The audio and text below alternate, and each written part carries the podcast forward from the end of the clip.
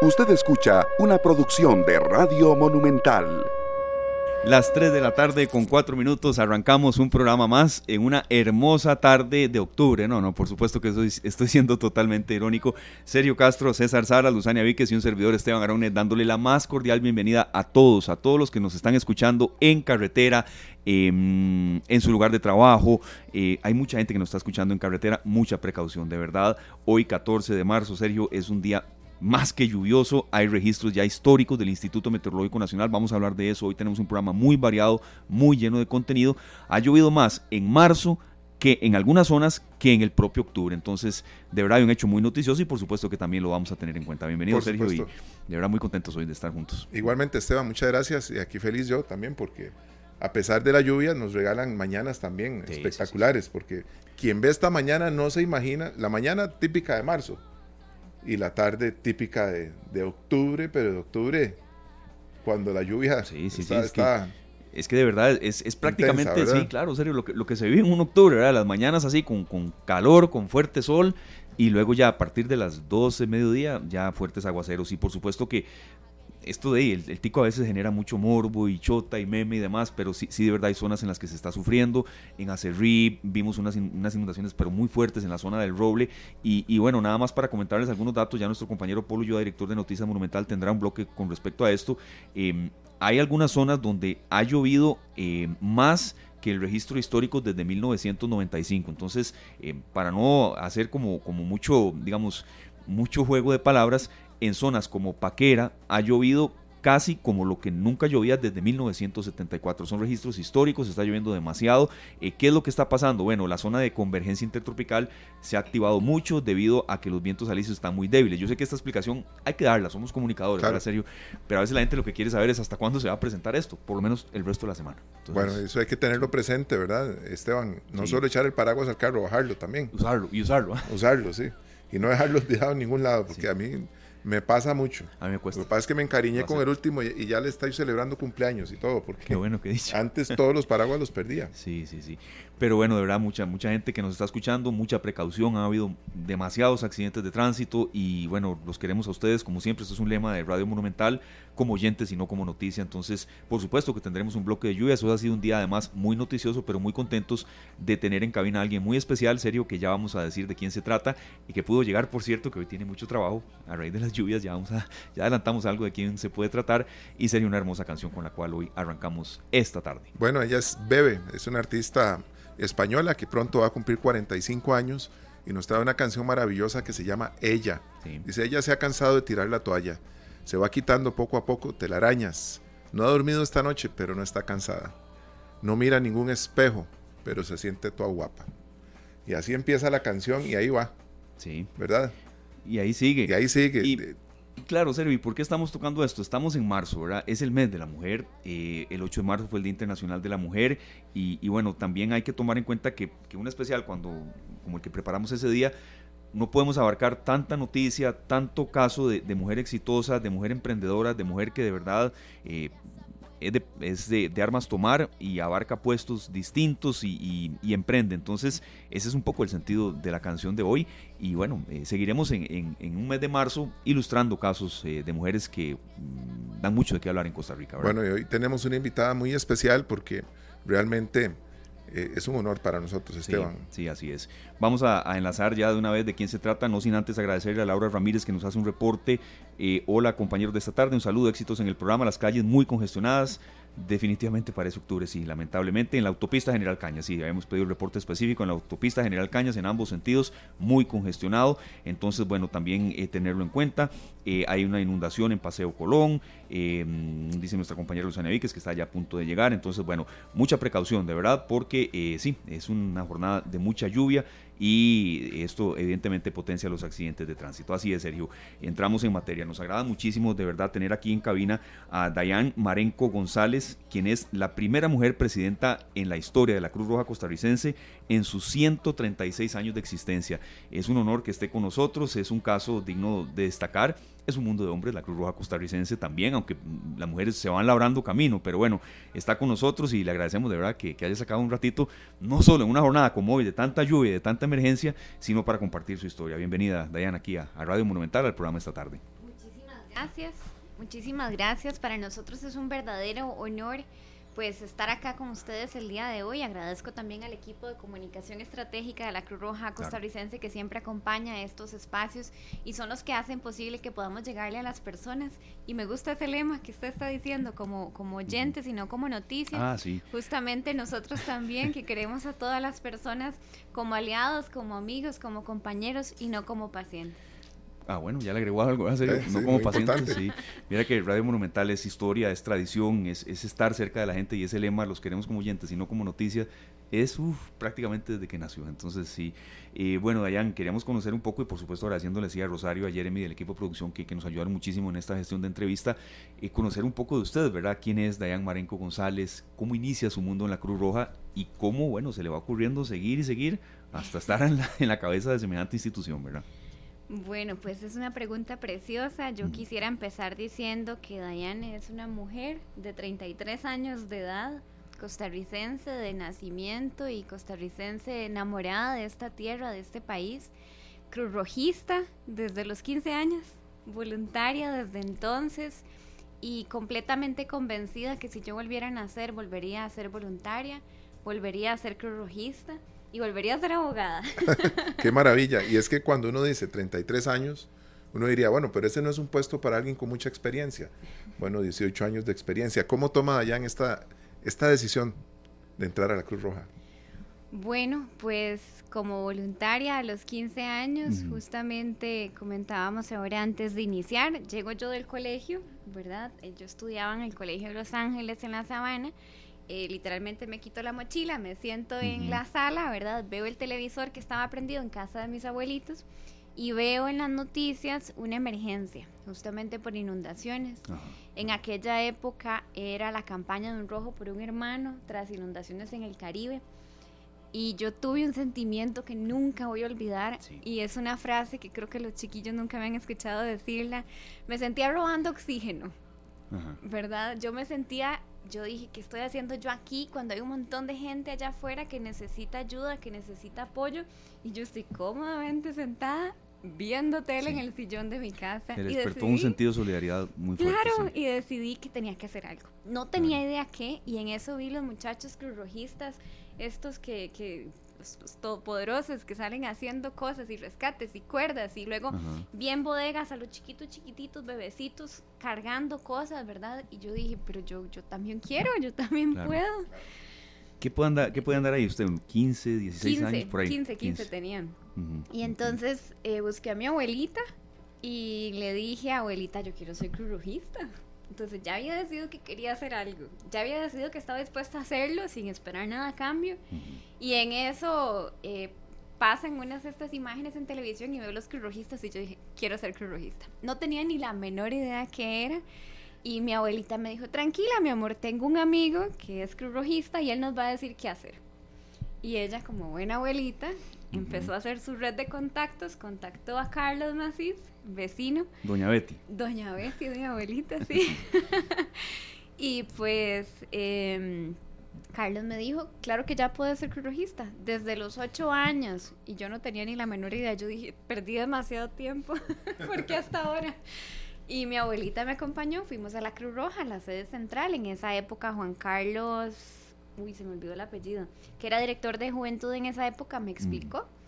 Y me ofreció pues la gama de posibilidades que tenía, en, qué, en qué comité, etcétera, y me hizo voluntaria.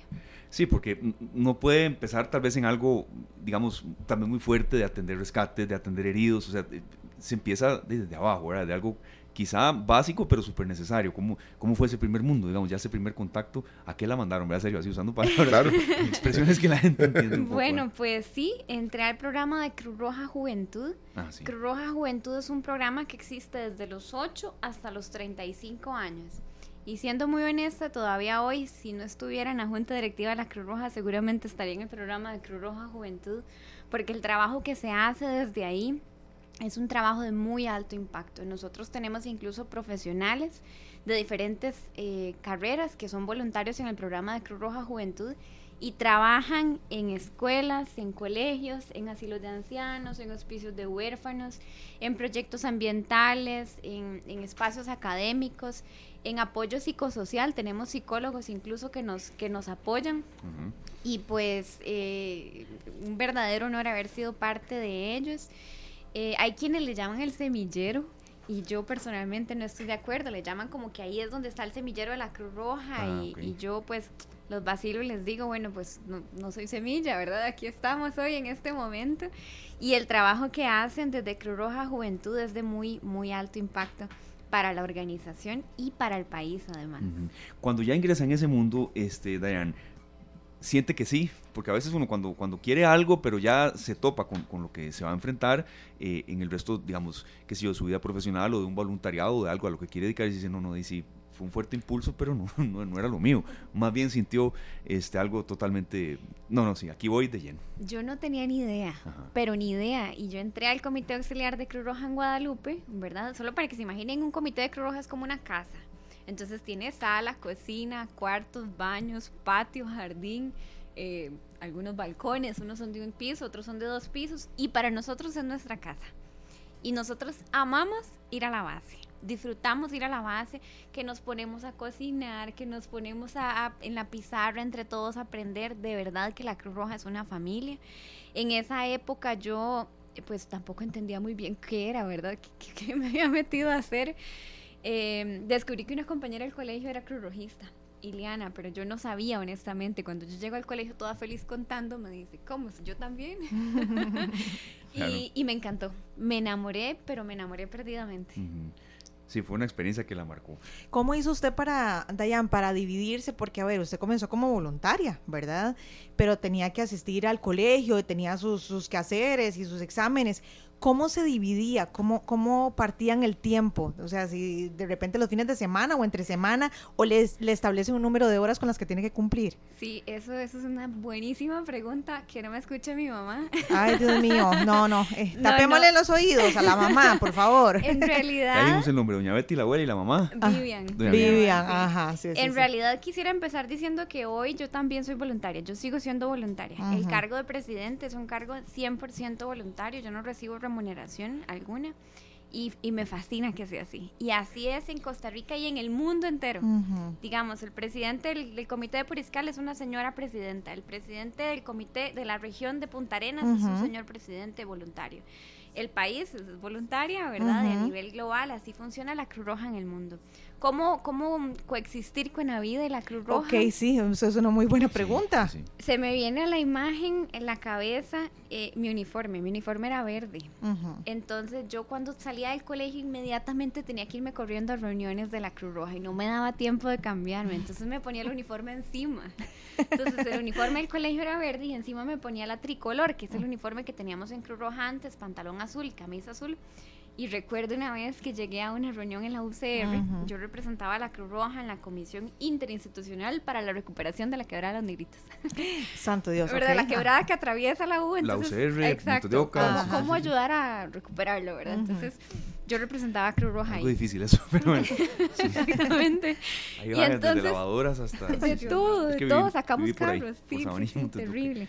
Entonces, me vacilaron una vez en una reunión porque estoy yo sentada discutiendo sobre algún tema con 15, 16 años y se me salía el uniforme por debajo del, uniforme de Cruz Roja. Entonces, y según, según Dayan, ocultándolo muy bien, ¿verdad? Exactamente. Entonces me dice una señora, mi amor, ¿usted qué anda por debajo, verdad? Y yo, ah, el uniforme del colegio.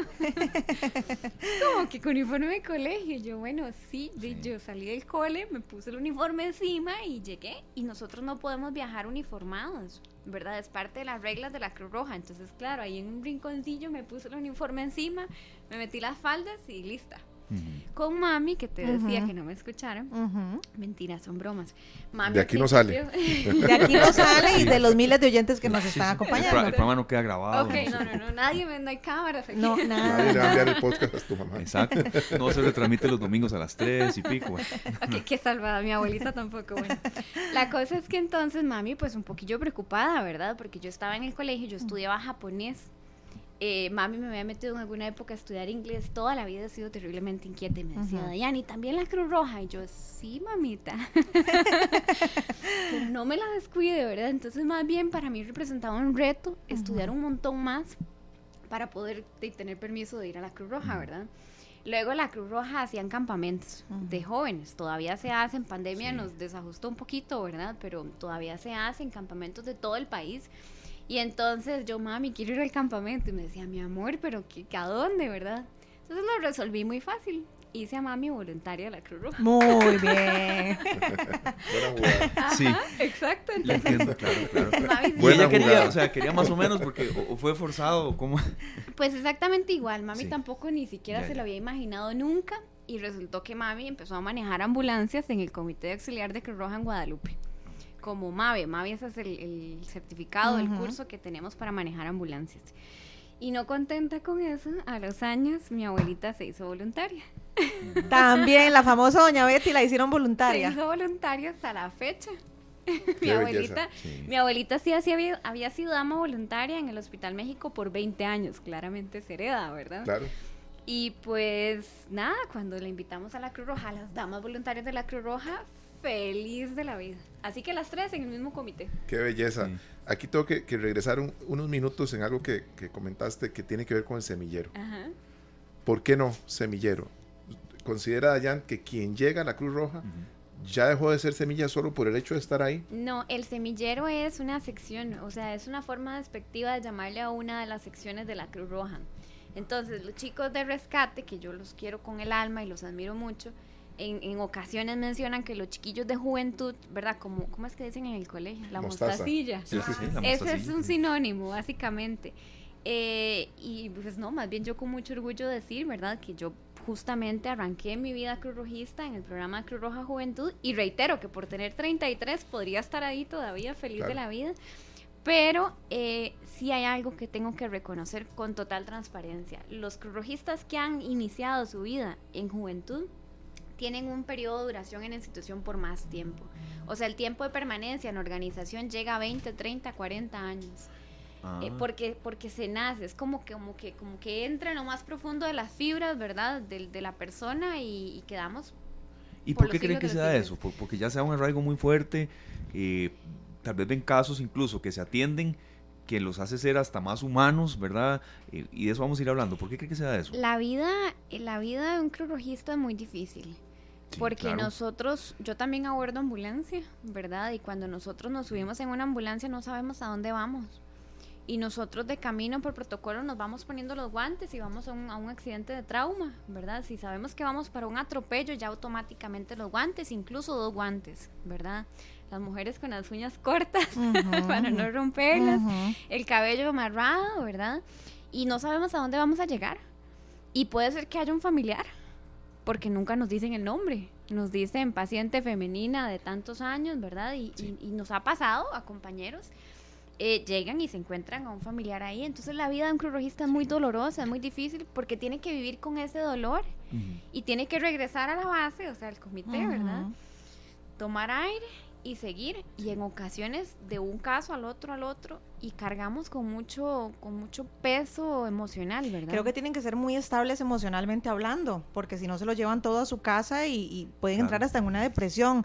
Ahora, Dayan, si yo sé que es difícil porque tenés muchísimos años de estar en la Cruz Roja, entonces tal vez sea difícil pensar en un momento, pero si tuvieras que elegir un momento, tal vez el más duro para vos como Cruz Rojista, y por el contrario, el más gratificante para vos en esa labor, ¿cuáles podrían decir que, son esos dos momentos? El más duro fue como socorrista, yo prestaba servicio como socorrista en el Comité Auxiliar en Guadalupe y volviendo al tema del semillero, con los piecitos en juventud, ayudaba a otra sección, a otro departamento, ¿verdad? no me daba la gana pasarme Yo les decía que si me obligaban a pasarme, les ponía un recurso de amparo.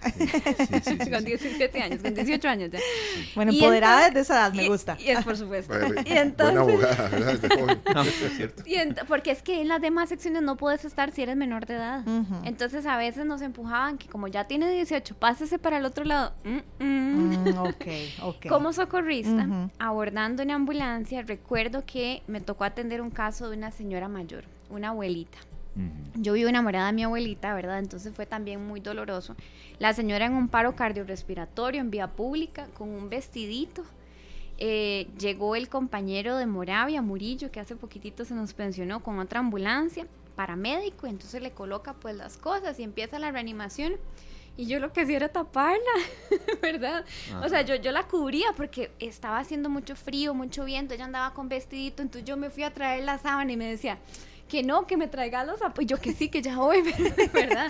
Yo estaba más preocupada por, como por, por acompañar a la señora, por abrazarla, pues cobijarla, taparla, ¿verdad? En su dignidad humana. por salvarle claro, la vida, pues. Pero, ya había un montón de socorristas ahí, ¿verdad? O sea, yo, mi instinto fue, es más, yo le agarré la mano, ¿verdad?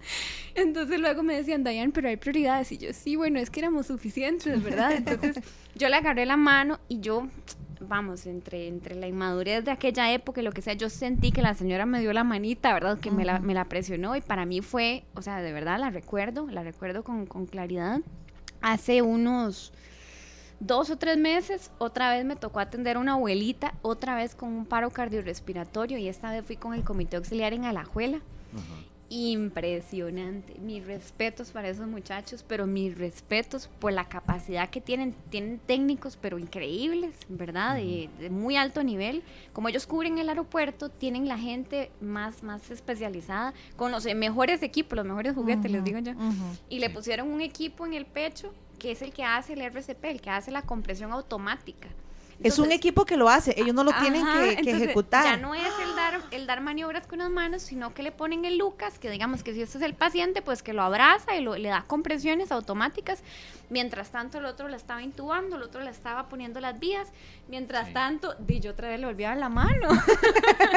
Dayan dijo, ella lo que necesita es calor humano, aquí voy yo. y pues atender a la familia, porque la familia estaba ahí viendo a la señora. Entonces, darle ese apoyo eh, psicosocial a la familia también es es, es importante. Claramente no soy psicóloga, pero pues unas palabras de aliento siempre siempre son importantes y, creo que eso es como los dos, ¿verdad? El tema del, de la abuelita a mí me duele mucho, entonces sí, me ha pasado varias ocasiones. Y el más lindo, el más, el más feliz, el de más ilusión, eh, recuerdo, recuerdo Cinchona, el terremoto de Cinchona yo pues trabajé todo el terremoto, trabajé dos meses internada en, el terremoto, en, entre albergues y esto y lo otro. Entre Barra Blanca, ah, entre todas esas partes. Pero de verdad eran 24 albergues y lo digo en memoria, no estoy tan segura ya. Y, y, ver a la gente como recibe a la Cruz Roja y ver a la gente como tú dices gracias, ¿verdad? Y eso, esos ojos, eso, la forma en la que brillan, wow, es, uno dice, vale la pena, vale la pena y de verdad que, que qué, lindo, el privilegio de tener la camiseta puesta. Sí. Sí. Y qué bonito porque ahí lo que decías hace un ratito, ahí sentís que no te estás robando el aire. Exacto. Yo me sentía, es más, tengo una foto que me encanta, yo viejísima, ¿verdad? Con una camisetilla que ya ni se usa. No me pregunten por qué, tengo en las manos una bolsa, un paquete de estos diarios y una bebecita me lo estaba agarrando y en la foto se ve que la bebé me lo está recibiendo, ¿verdad? Pero era para la familia, pero la bebecita estaba alzada y entonces ella recibiéndolo de verdad que ahí yo dije, wow, aquí es. Serio, hemos conversado con muchos currujistas aquí, Carlos Herrera, Jesús Escalona, y ahí la lista es larga, pero no quiero robar mucho tiempo en eso, y se les nota a todos de verdad la vocación. Bueno, este, la presidenta de la Benemérita Cruz Roja Costarricense es la presidenta más joven del mundo entero. sí. ¿Verdad? 18 años. ¿Cuántos consejos darle a alguien que va a atravesar este camino y que en algún momento tiene dudas? Porque yo no sé si, si Dayan hace 18 años dijo, quiero ser la presidenta de la Cruz Roja. Jamás. ¿Cómo, cómo ese camino se va hilando y va, marcando pues eh, llegar a este puesto tan importante? Lo primero es conocerse a uno mismo y conocer cuáles son sus propias limitaciones y conocer qué, qué puedo y qué no puedo hacer. Y mi primer consejo es decirle a las personas no acepten algo para lo que no están preparados. Sí. No importa si es preparar una hamburguesa, no importa si es pintar una pared, no hagamos algo para lo cual no nos sentimos preparados. Porque entonces lanzarse a hacer algo por el simple hecho de quedar bien, de compromiso, es demasiado peligroso. Yo, como bien lo decías, tengo 18 años de estar en la Cruz Roja, la conozco, la conozco bien, la quiero, la amo, la protejo, la defiendo hasta el fin de mis días. Y, y la vida me ha dado la oportunidad de conocerla ¿verdad? Conocerla desde la formación académica, desde la, trayectoria. Como presidenta, justamente mi primer em, proyecto fue recorrer todo el país y conocer todos los comités auxiliares del país no lo he logrado terminar, es que es demasiado grande, son 134 comités en cada rincón de este país, solo llegar a Nosara, que es el, ejemplo que usamos siempre, toma horas de horas, ¿verdad? Y en algunos de esos tan alejados, perdón, a veces están las, mayores necesidades, un accidente de tránsito terrible, una balacera, ¿verdad? ahogados, bueno, atenciones de, ese tipo. Y ahí va un poco la pregunta, Diane, vea, usted está en una institución de, de mucha responsabilidad también. ¿Cuáles son tal vez los principales retos que tiene, las principales dificultades con que usted se encuentra eh, en la Cruz Roja? Ya como presidente, ¿verdad? Porque la conoce desde adentro, desde mucho tiempo, eh, y a eso va un poco la, consulta, ¿verdad? Porque el país necesita de esta institución. Lo primero es decirte que no... un ejemplo hoy en estos aguaceros. Con la lluvia. Sí, por eso la entrevista no va a ser de mucha duración porque entendemos semejante agenda que tiene hoy. Adelante. No, lo primero es decir que no estoy sola. Eh, tenemos un equipo, un equipo en la junta directiva del cual me siento súper orgullosa. Ahora justamente en estas elecciones que acabamos de pasar en marzo, logramos conformar el equipo, completar al equipo porque teníamos eh, pues vacantes tras el fallecimiento de un compañero, etcétera. Entonces yo me siento muy, muy segura del equipo tanto de mis compañeros de junta directiva, que somos nueve voluntarios y voluntarias de diferentes partes del país. Hay un compañero que viene de Talamanca, hay otra señora que viene de La Guásima, hay otra que viene de San Carlos y hay otros que vienen un poquillo más cerca con 70 años, 60 eh, años, 50 años, 40 años, ¿verdad? Entonces es un equipo muy fuerte, pero además contamos con un equipo de nivel gerencial, que es el que está en el día a día. Te decía que éramos voluntarios, pero ellos son los que están permanentemente con muy alto nivel, de verdad muy alto nivel. Entonces, eso es algo em, que siempre repito porque puedes, puedes ser Superman o Supermujer o lo que quiera, que solo no lo vamos a lograr. Y creo que eso es una de las, de las claves. La Cruz Roja es, es, es neurálgica en esta sociedad, en este país. Yo no me imagino un país sin Cruz Roja. Yo no me imagino un minuto este país sin Cruz Roja. Eh, y es uno de los grandes retos para responderte.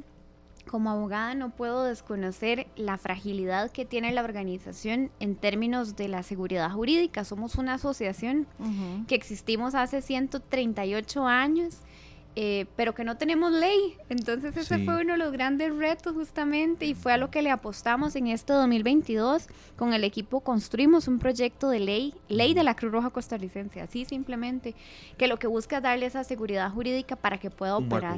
Exacto. Sí, sé que mi compañera Luzana tiene consultas y de verdad quisiéramos Em, que el programa hoy fuera eterno, porque tenemos mucho contenido, pero no puedo dejar de leer muchos comentarios que nos han llegado. Luis Alonso Serrano, un saludo a nuestra presidenta y compañera difusora en Derecho Internacional Humanitario. Alicia Fallas, felicito a la nueva presidenta de la Benemérita Cruz Roja, ya era hora que alguien diferente a lo de antes que llegara se le nota con mística. Y por aquí alguien nos había dicho, Jairo Rojas, saludos a la jefa. No sé quién será Jairo Rojas, pero no, ahí, ahí se reporta Lucy. Gracias pero ya dijo a la jefa, ya dijo a la jefa. Gracias, Jairo. Eh, Dayan, yo, yo, tengo una pregunta tal vez curiosa, eh, pero debo hacerla. Usted nos hablaba ahora de que usted todavía está ad, honorem, digamos, o sea, usted está como voluntaria y usted tiene el corazón y el alma ahí puesta. Pero ¿cómo vive una persona como voluntaria eh, y, y, cómo paga su, comida, su arroz y los frijoles, cómo se dividen. O sea, eso es una pregunta, no sé si, si un poco curiosa, pero, pero de verdad creo que la tengo yo y la tienen muchos oyentes. ¿Cómo se dividen? ¿Cómo hacen? Con la familia incluso, no operación frijoles, Sí, sí operación arroz y frijoles y no sé si son casados, si tienen hijos, ¿cómo se distribuyen? Pues eso es un gran reto, decirte que la Cruz Roja está presente en 190 y tantos, 192 países del mundo y esta pregunta nos la hacemos en Costa Rica y en el mundo entero.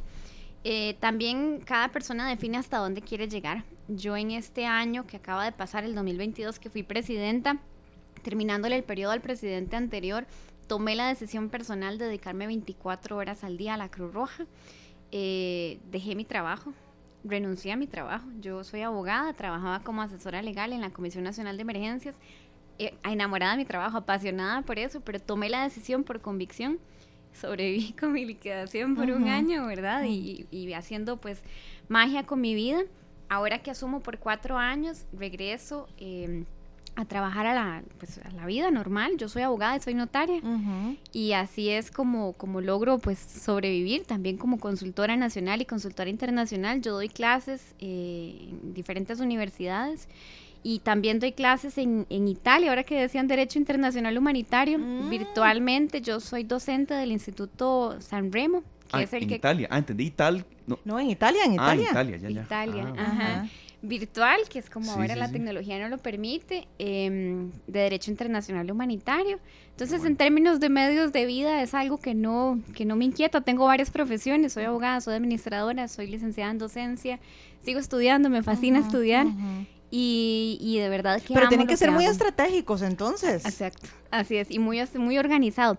Pero recuerda que tenemos un equipo permanente que trabaja para la Cruz Roja, ¿verdad? Que son los del equipo gerencial, las direcciones y las jefaturas. Ellos son los que sostienen la organización en el día a día.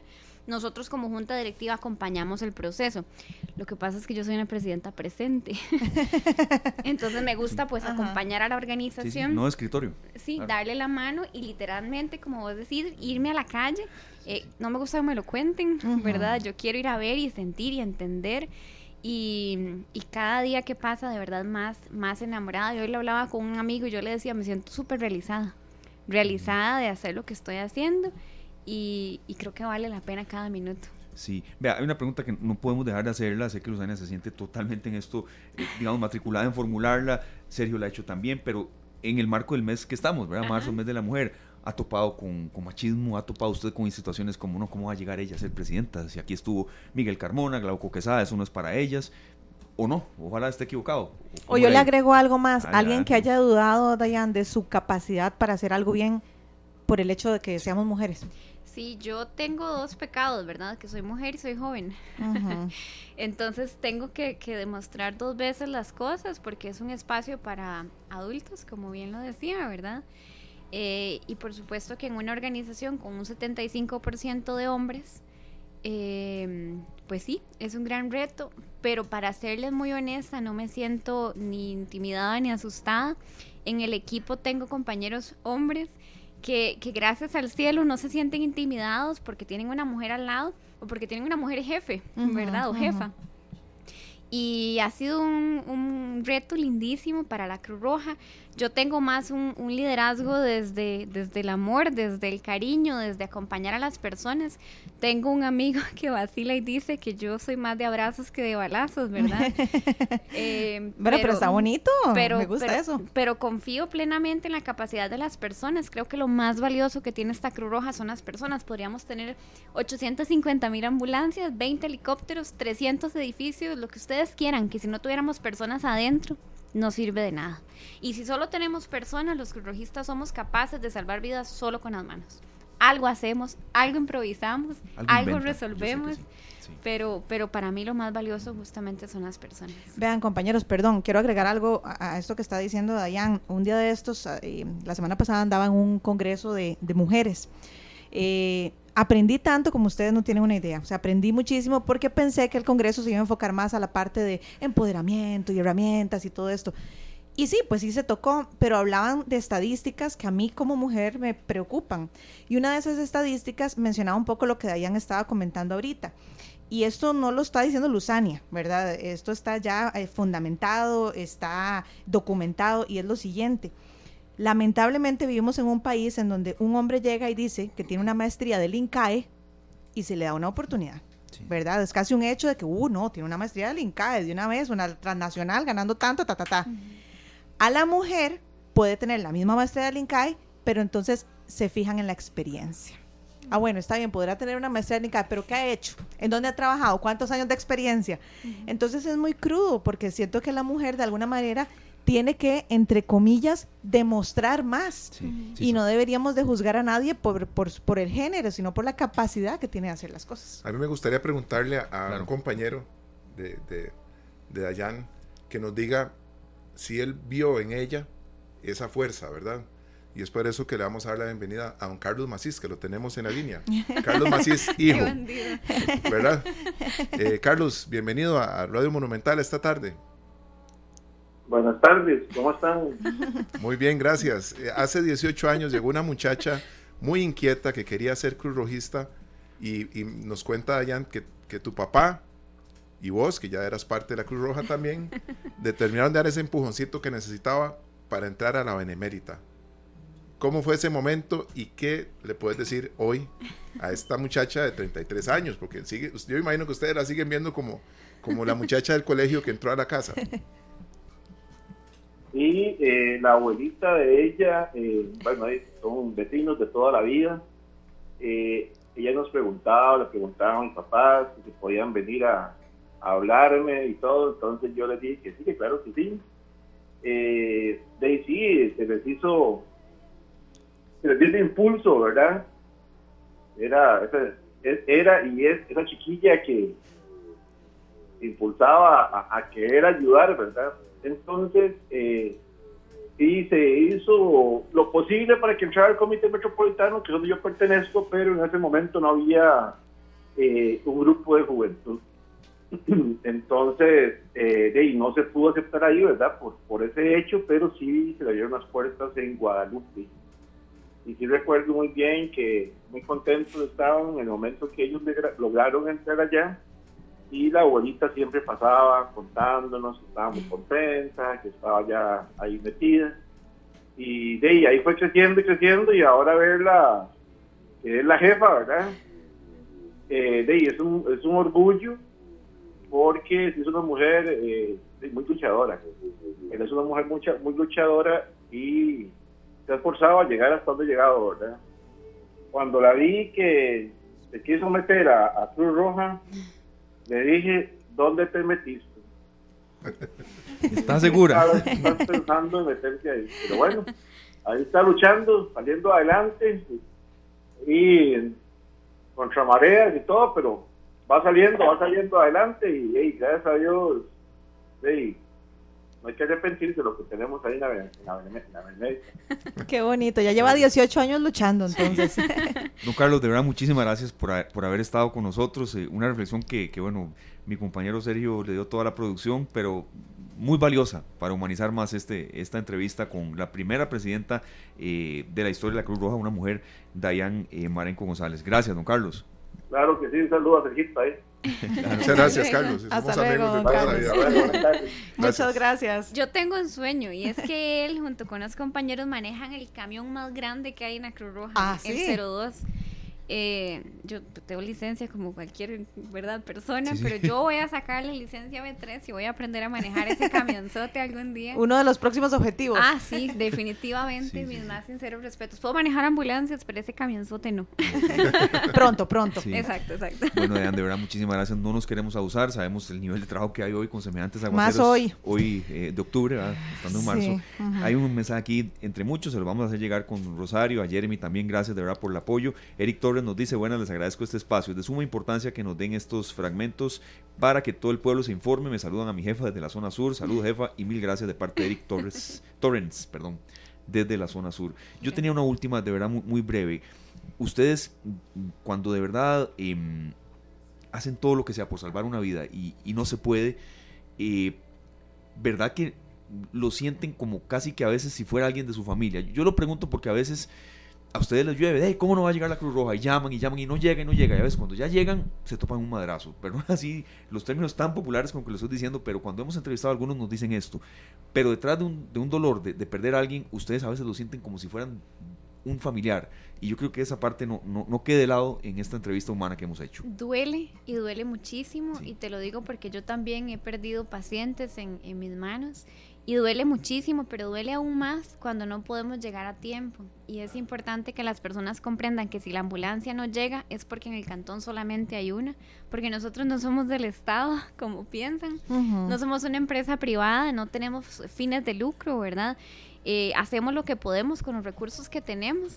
Y, y, más bien yo los invito pues a que se hagan voluntarios, a todas las personas que se quieran sumar y que quieran ayudarnos. A veces tenemos los carros parqueados, pero no hay quien los maneje. Así que de verdad que ese sería el, mensaje. Que ¿Y qué deben de hacer? Porque podemos también ayudar a, promover eso. Sí, sí, ¿qué deben hacer? ¿A dónde llaman? ¿Qué hacen? ¿Por dónde empiezan? Lo más importante es que se acerquen al comité auxiliar de su comunidad. O sea, vayan a la Cruz Roja que tienen cerca de la casa y pregunten cómo pueden ayudar. A veces el simple hecho de ayudarles a reparar el techo, solo por dar un ejemplo básico en medio de estos aguaceros. Eh, a veces eh, hay, hay talleres que se acercan a la Cruz Roja y dicen, yo quiero ser el padrino de esta ambulancia.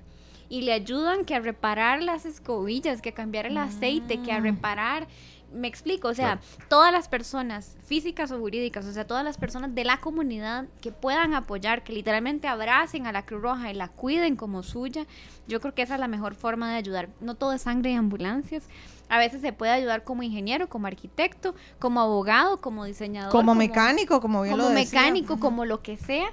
Y, claro, por supuesto.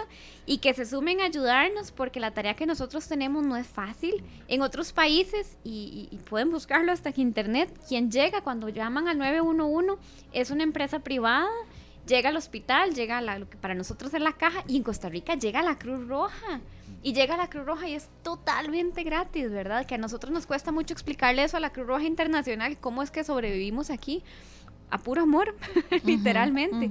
Entonces, que, que, también las personas comprendan de que si no estamos ahí, de corazón lo lamentamos mucho, estamos haciendo el mejor esfuerzo para optimizar los recursos, pero si nos pueden ayudar a ayudar, de corazón que lo agradeceríamos. Por supuesto, ojalá que esta ventana que hemos abierto aquí en esta tarde sirva para humanizar, para crear conciencia y para mover muchos corazones, ¿verdad? Que no se quede en la emoción del momento de que qué bonito ayudar, sino que ojalá que hoy mismo, a esta hora, se vayan para la Cruz Roja más cercana. Muchísimas gracias, Dayan, por habernos acompañado. Que Dios te bendiga muchísimo, que te guíe, que te cuide con esa labor tan maravillosa que estás haciendo, porque eso es un orgullo para Costa Rica. Muchas gracias. Estaremos en contacto ahí, de Muchos éxitos. Muchas gracias. Muchas gracias. 3.44, una breve pausa, serio, pero hay mucho, mucho más de esta tarde tan movida eh, de hoy, martes 14 de marzo. Natalia Jiménez nos trae una canción, Creo en mí. Ya regresamos. 3 con 52 minutos. Qué gusto, qué placer que siguen con nosotros en esta lluviosísima tarde de martes. Ya está con nosotros Paul Ulloa, que tiene mucha, pero mucha información. Paul, qué gusto saludarte como siempre. ¿Cómo estás? ¿Cómo están? Buenas tardes. Todo muy bien, gracias a Dios. Pasados por agua, literalmente, eso sí. Sí, sí, sí. Y vieras que hay un dato que eh, sacó nuestro compañero Juan Enrique Soto, eh, gracias a, al Instituto Meteorológico Nacional. El aguacero de ayer, estamos hablando que el de ayer, que fue bastante intenso, pero que el de hoy no se le queda muy atrás, ¿verdad? Bueno, pero el aguacero de ayer fue el séptimo más intenso en un mes de marzo desde hace más de 100 años. O sea, no es poca cosa. ¿En cuántos años? En 100 años. En 100 años. Eh, según los datos del meteorológico, se, se, contabilizó la caída de 30 milímetros por metro cuadrado de lluvia este lunes, la cifra es superada por los aguaceros del 27 de marzo de 1937, de 1993, de 1969 y de 1970 en diferentes fechas de marzo. O sea, eh, los aguaceros más intensos en un mes de marzo se registraron en 1981 y en 1929, que en este último año se registró la caída de 60 milímetros de lluvia. O sea que eh, el aguacero de ayer, y hoy podríamos sumar otro más, que también es bastante, bastante fuerte, sería, digámoslo así, como la mitad del aguacero más fuerte en 100 años, en un mes de marzo. Sorprendente. Entonces, eh, sí llama la atención. Llama también la atención que hoy eh, la Comisión Nacional de Emergencias decretó alerta verde, alerta preventiva en toda la vertiente del Pacífico y en el Valle Central debido precisamente a este fenómeno, esta inyección de eh, humedad que está llegando desde el Pacífico y que está provocando estas fuertes de, estas lluvias en eh, estas partes del país, eh, consideradas atípicas, por supuesto, un mes de marzo lluvioso, un mes de marzo lluvioso, que espero espero que de alguna manera nos ayude en otras cosas, por ejemplo en el abastecimiento de agua. Recordemos que ya esta semana había algunas comunidades que iban a comenzar el racionamiento de agua, eh, pero eh, habría que ver cómo se mantiene eso. No está ayudando mucho en algunos cultivos, en algunos cultivos eh, específicos que con el agua, con esta lluvia atípica, se están perdiendo y que provocaría algún incremento de precios en las próximas semanas en algunas frutas de temporada. Claro, por es que un poco ayuda, pero ya en un nivel así, con esos datos que usted está mencionando, de más bien daña el cultivo y, mucho, ¿verdad? Sí, sí. No, no, no, y es, es, es de ponerle, o, mm, ponerle el ojo, nada que ya se viene advirtiendo el cambio climático y esto y lo otro. decían que era mentira. No, bueno, ahí vemos que sí hay aguaceros muy fuertes en marzo a lo largo de la historia, en los últimos 100 años. Pero mm, esto, yo tenía mucho rato no ver un aguacero de, esta, de, tipo en marzo, no. Rolando Castilla, perdón, Lucy, disculpe. Rolando Castilla, circunvalación, inundado, mucha paciencia, es un parqueo, me imagino, como estar por los atillos. Bueno, es que a eso iba. Yo creo que es importante que hagamos un llamado para que se maneje con, calma, con precaución. Y a ver, tal vez suene eh, cajonero y van a otra vez con lo mismo, pero es que los aguaceros de ahorita son muy peligrosos precisamente porque estamos en verano, ¿verdad? Entonces la carretera apenas se está empezando a mojar, se torna un poco más resbalosa.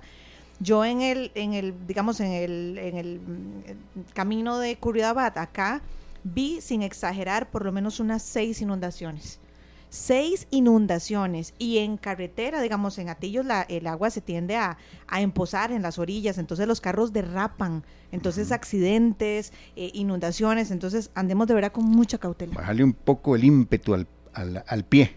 Completamente, sí, porque a ver, no podemos maniobrar de la misma manera de, con, el, con el piso completamente resbaloso y mojado, ¿verdad? Sí, y es muy, es, es difícil a veces, eh, eh, o esta gente que a veces te mete y tenés que frenar de, improviso.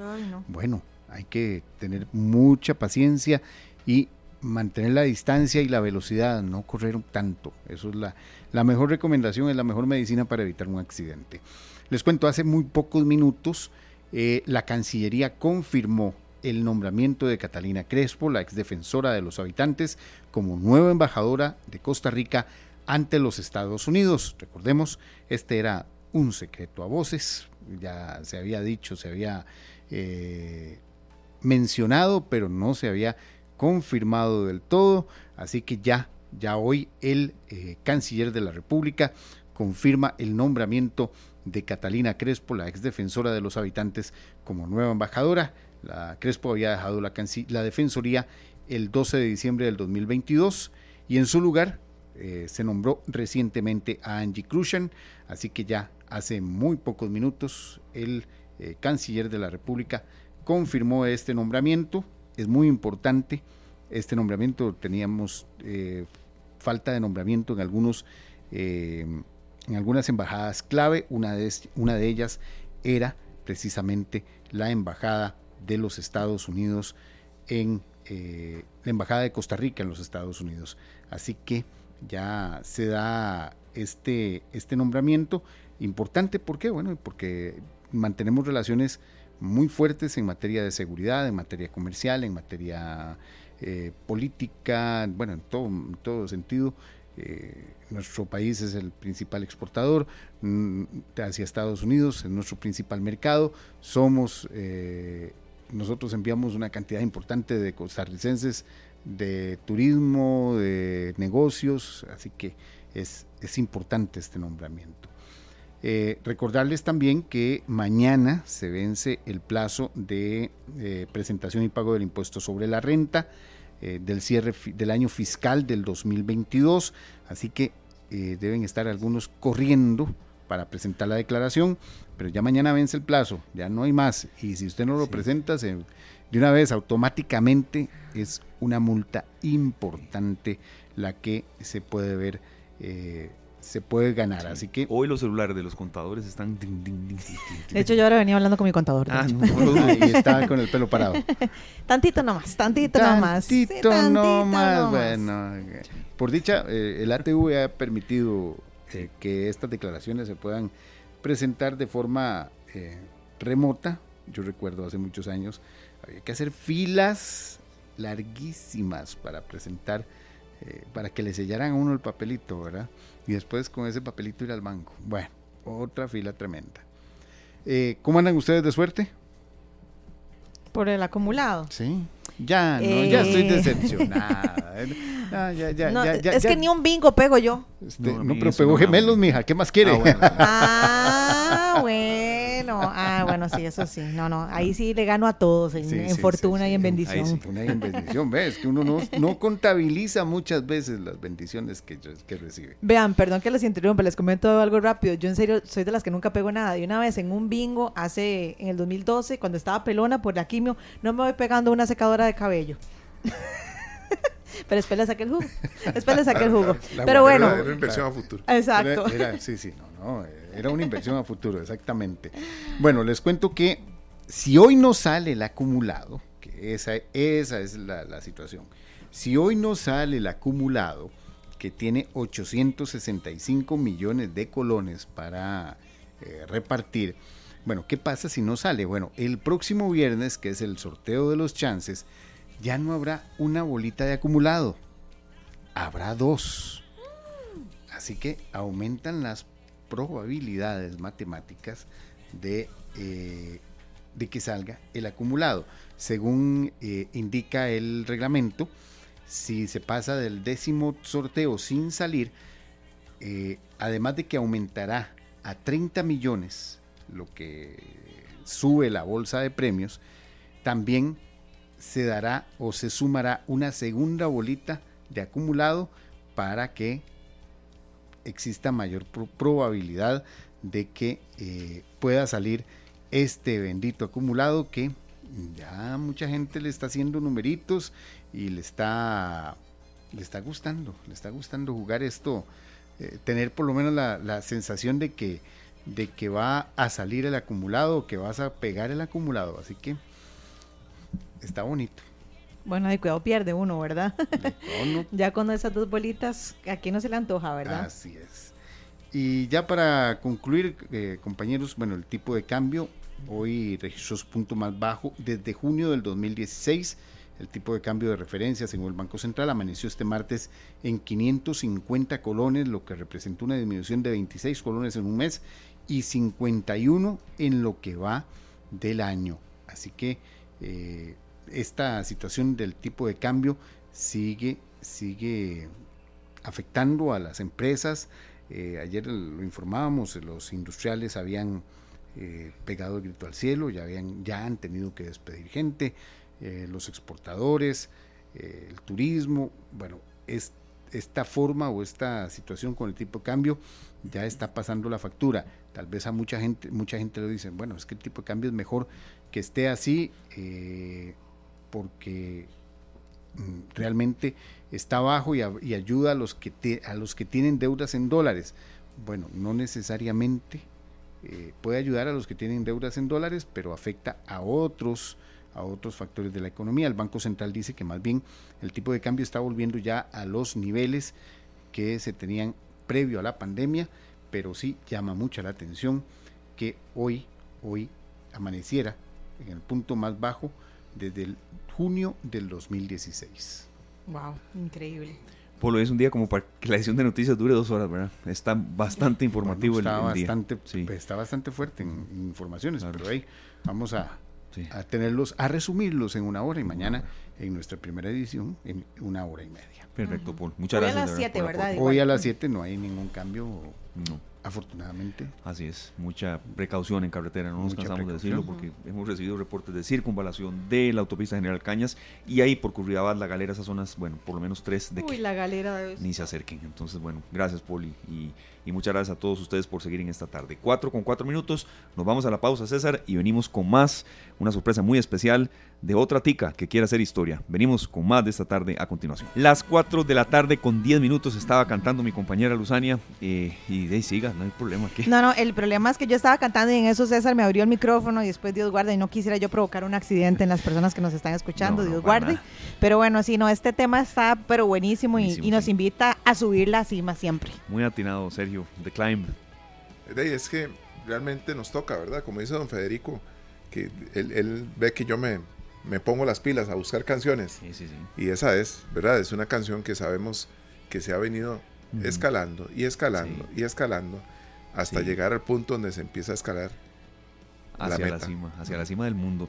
De verdad nos agrada muchísimo presentar a Ligia Madrigal y a Federico Escalante. Eh, ella es la ultramaratonista, atleta, de verdad muy dedicada al deporte, que quiere hacer historia, que quiere llegar al Everest, ser la primera costarricense en llegar al monte más alto del mundo, 8.849 metros de altitud. Uno dice esta cifra y de verdad que, bueno, eh, le desea lo mejor. Eh, es un gusto estar con ellos y sobre todo, Sergio y Luzania, porque sí, ya se conocen, ya mucha gente sabe de quién se trata y, de verdad que en esta tarde en Radio Monumental les hemos dado todo el apoyo desde hace mucho tiempo y sé que otros medios también, ¿verdad? No vamos aquí a decir que solo nosotros, no, no, nada que ver. Eh, pero ya ahora ver que, se conoce tanto este esfuerzo y esta gesta que están a punto de emprender, de lo llena uno de orgullo y tenemos que entrevistarlos ya, porque ya casi de ahí ya no pueden dar entrevistas porque se van para allá. Así es, bueno, eh, bienvenidos a ambos, Federico y Ligia, qué gusto de verdad tenerlos por acá. Ahí nada más les tribamos el botoncito y listo para que se escuchen. Qué gusto de verdad que nos acompañen aquí en esta tarde, bienvenidos. No, muchas gracias por, por tenernos una vez más aquí. A nosotros siempre nos gusta venir, nos sentimos muy bienvenidos. Sí, sí, sí, no, así es. Don Federico, bienvenido. Igualmente, igualmente. el espacio esta tarde con ustedes eh, fueron casi que los primeros que nos, nos entrevistaron y eso pues significó mucho. Muchas gracias. Bueno, y es que Ligia está a punto de convertirse, como decíamos, en la primera tica en llegar al Everest, el monte más alto del mundo. Ligia, ¿para cuándo esperamos ya, si Dios lo permite, estar subiendo el Everest y, y cómo te preparas para eso? Porque sabemos que es una preparación de muchos años, ni siquiera meses. Sí, bueno, tengo cuatro años. Eh, Ahí puedes dejarlo, vamos a ver. Ahí, está, listo. tengo, eh, bueno, tengo 25 años de hacer deporte de montaña de alto rendimiento y específicamente para el Everest cuatro años de prepararme. Y bueno, si Dios quiere, hay todo un protocolo, ¿verdad? No es como que uno va, como el Chirripó, que uno va, llega a San Gerardo y el día siguiente ya sube a la cumbre y, listo. Sino que es todo un protocolo muy largo, son 40 días que dura la expedición yo tengo que estar, verme con mi equipo, es una expedición internacional, el 9 de abril tengo que estar en Katmandú. Ahí tenemos como dos días para conocernos y que nos revisen que no nos haga falta nada. Y el, creo que el 10 volamos a Tukla, es el último pueblo donde se llega en avión o en algún medio de transporte así que no es a pie. y de ahí se caminan seis días al campo base. A ver, a ver, a ver, a ver. Seis días caminando al campo base. Ajá. O sea, casi que desde ahí empieza la aventura, entonces. Totalmente, sí, ahí ya es parte de la aclimatación. Ahí uno tiene la ventaja que va con una mochila más pequeña porque es un camino que sí, eh, ahí van los jacks, no son los burritos, sino que son como unos animalitos que no conozco, que me va a gustar conocer. Y bueno, entonces el, peso mayor se lo llevan él, ellos, ¿verdad? Entonces uno pues va un poco liviano ahí, va acostumbrándose, pero sí hay que pegarse la caminada. Y, al llegar al campo base, igual hay una semana en la que le revisan a uno la técnica, eh, lo ponen a practicar una pared de hielo, hacer escalada, lo ponen a cruzar escaleras y, ya limpiar esa parte técnica de las cuerdas y todo. Y después de esa semana de entrenamiento ya empiezan las rotaciones para aclimatarse, ¿verdad? Que uno ya empieza a subir a campo 1, a campo 2, para ir eh, exponiendo el cuerpo cada vez a más altura. Claro. El límite de esa aclimatación es el campo 3, 4, que es 7300. Y ya una vez que uno ya llegó ahí, ya se devuelve a campo base a oxigenarse, a descansar y a esperar el día de cumbre, que según me dijeron los cherpas, eh, se espera sea entre el 14 y 20 de mayo. Pero entonces, suben al campo 1, bajan, suben al campo 2, bajan, suben, y así. Así es, es una, ¿verdad? Para cada vez uno expone el cuerpo más, duerme una noche ahí en esa altura y luego ya se devuelve para recuperar y así va para ir acostumbrando el cuerpo poco a poco a ir cada vez más alto. Por eso son tantos días. Ya son varias entrevistas, pero en cada una seguimos aprendiendo. Los cherpas, me dijo. Ajá, los cherpas son, los, qué son los, los, son los, guías, específicos de Nepal, así se llaman, cherpas. Yo vi que los jacks son muy parecidos, son familia de los búfalos. Sí, son como un búfalo peludito. Porque, ya buscó la foto por ahí. ah, con razón yo estaba pensando que era como perrito o o qué. No, es como un búfalo con abrigo. Pues como hace frío. Ligia, y después para don Federico, que siempre ha estado de lleno, la familia ha sido vital en este sueño. Y ahora no vamos a preguntar que si está segura, que de cuándo se preparan o no. De, eh, no es la primera entrevista y, no será la única, la última. Pero en estos momentos, ¿cómo están las sensaciones, Ligia? Nerviosismo, ansiedad, eh, totalmente, eh, digamos, compenetrada ya en una parte estratégica de entrenamiento. ¿Cuáles son sus sensaciones aquí a marzo? Bueno, honestamente, el último entrenamiento que tuve, que volví hace como un mes, fue sumamente fuerte. Eh, estuve 18 días en, altura. no fue en Costa Rica, perdón. No fue, eh, subí la Concagua, la montaña más alta que no está en los Himalayas, digamos. Que son casi 7000, 6960. Ahí es un muy buen entrenamiento porque eh, uno es de las pocas montañas que al ser alta tiene también la misma como dinámica del Everest, que hay que hacer campo base, o sea, duran tres días en llegar al campo base, son como por el lado que yo hice una vuelta que es más larga, que es más, no, no es tan común, es un poco más fuerte, que se, dura 42 kilómetros en llegar al campo base, en tres días se hace, y de ahí ya se va subiendo a campo 1 que está a 5000, campo 2 que está como 5600 y campo 3 que está a 6000 y de ahí ya se ataca cumbre. Entonces, este, este entrenamiento de la Concagua fue muy importante porque tiene esa misma dinámica, no como otras montañas en Sudamérica o otras que visité, que casi que uno está en el campo base, duerme un par de días ahí, al día siguiente ataca cumbre y ya se devuelve para el hotel, sino que uno realmente está totalmente ahí sin internet, sin nada, a altura, durmiendo en tienda de campaña durante todos esos días. Eh, me tocó vivir muchas cosas importantes y realmente fue un entrenamiento muy bueno, pero muy desgastante. Por eso al final cuando volví con mi entrenador y, ¿verdad? con mi esposo decidimos, yo pensaba tal vez ir a Ecuador, ahora en marzo pero se decidió mejor no hacerlo porque más bien necesitaba descansar. Claro. ¿Verdad? Recuperar todo eso y todo lo que viví, no solo descansar físicamente, sino mentalmente, porque fue una experiencia muy fuerte en ambos aspectos.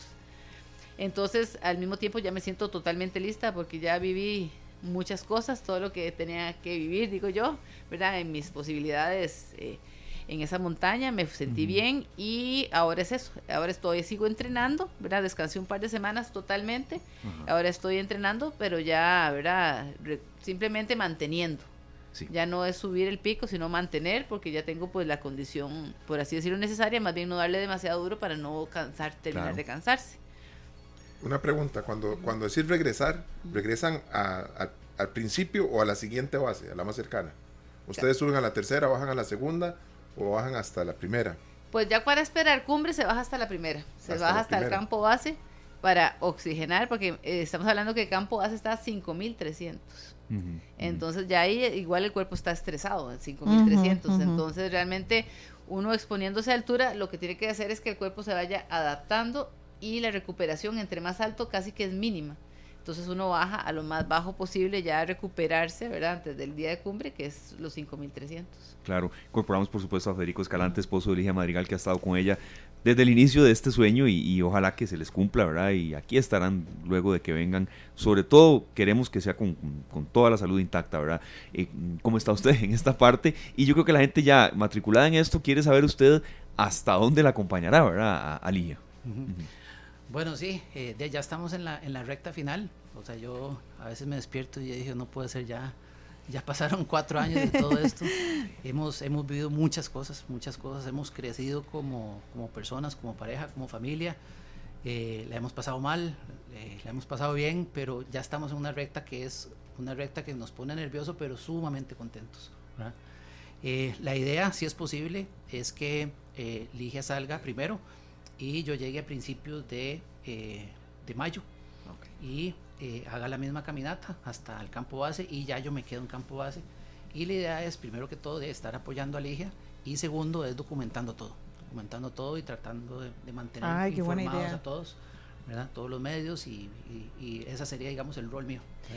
Federico, bueno, pero yo creo que también hay un rol eh, que tal vez es, es, un rol que nosotros no estamos percibiendo ahorita y es el rol de, esposo, de motivador, de porque yo estoy casi segura que la parte psicológica, la parte mental aquí juega un papel preponderante.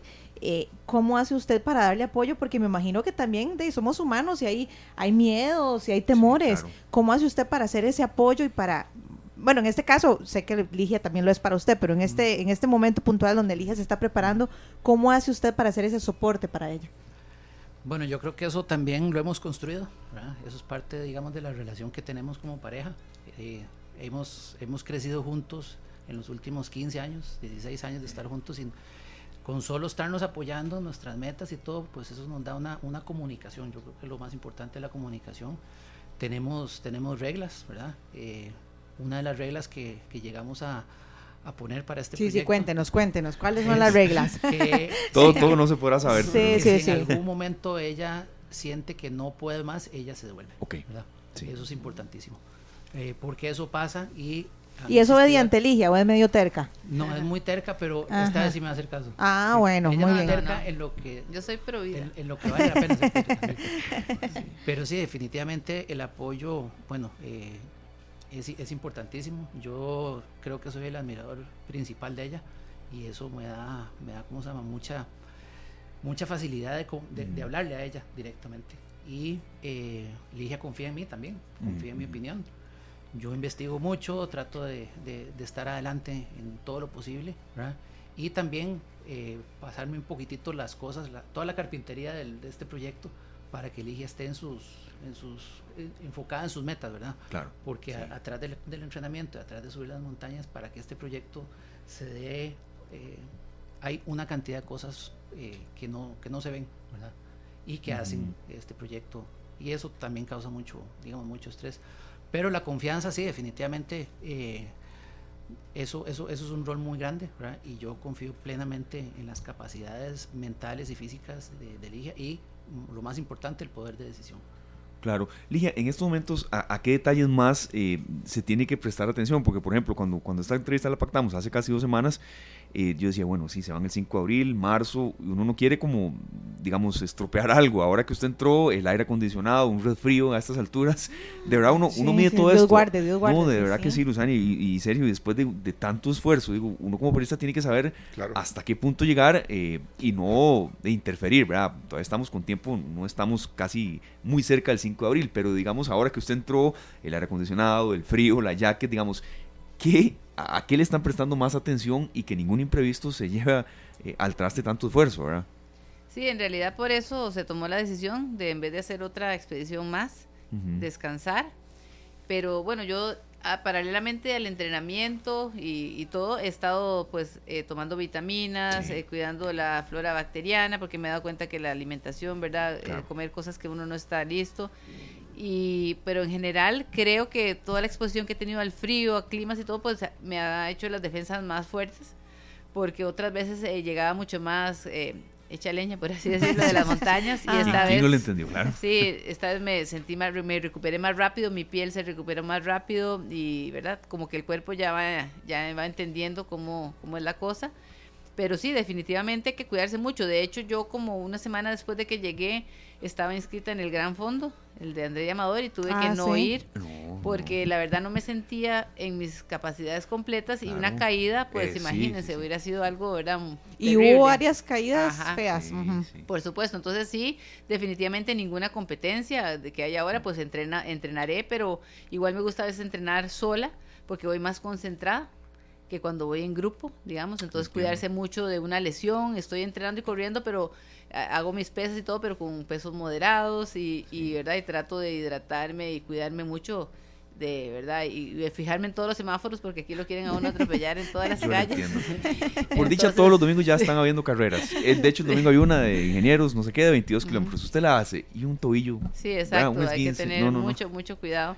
Entonces, sí, los, ¿verdad? igual eso no es ajeno a mí porque yo he competido toda mi vida y, y pues las competencias es igual, ¿verdad? Igual he, tenido competencias en los Alpes de 300 kilómetros que igual la semana antes es de manos de seda para no irse a lesionar todo un proceso, ¿verdad? De Tal vez dos años de, de, estar preparándose, ahora son cuatro, pero y obviamente es como el proyecto más ambicioso, pero es como lo mismo, un poco más Claro. Bueno, ahora Ligia, estamos hablando de un proyecto muy ambicioso a nivel mental, a nivel físico, pero también a nivel económico, ¿verdad? Que esa parte es interesante porque no muchos, no muchos la vemos, pero creo que en algún momento lo conversamos. Ir al Everest no es un juego, ¿verdad? Hay personas que incluso podrían prepararse por años, pero no tienen la posibilidad. Eh, cuéntenos cómo están ustedes en ese tema. Todavía les falta un poco por ahorrar, por conseguir, por patrocinios, cuánto es que se necesita, cuánto todo lo que quiera compartirnos, eh, las puertas de esta tarde están abiertas.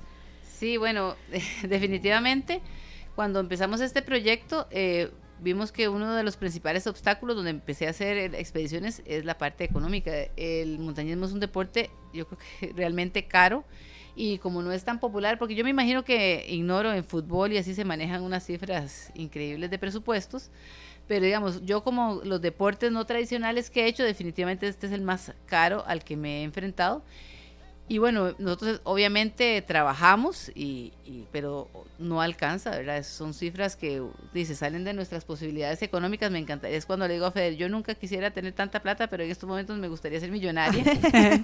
Para, ¿verdad? No tener que estresarse por esa parte, porque es triste.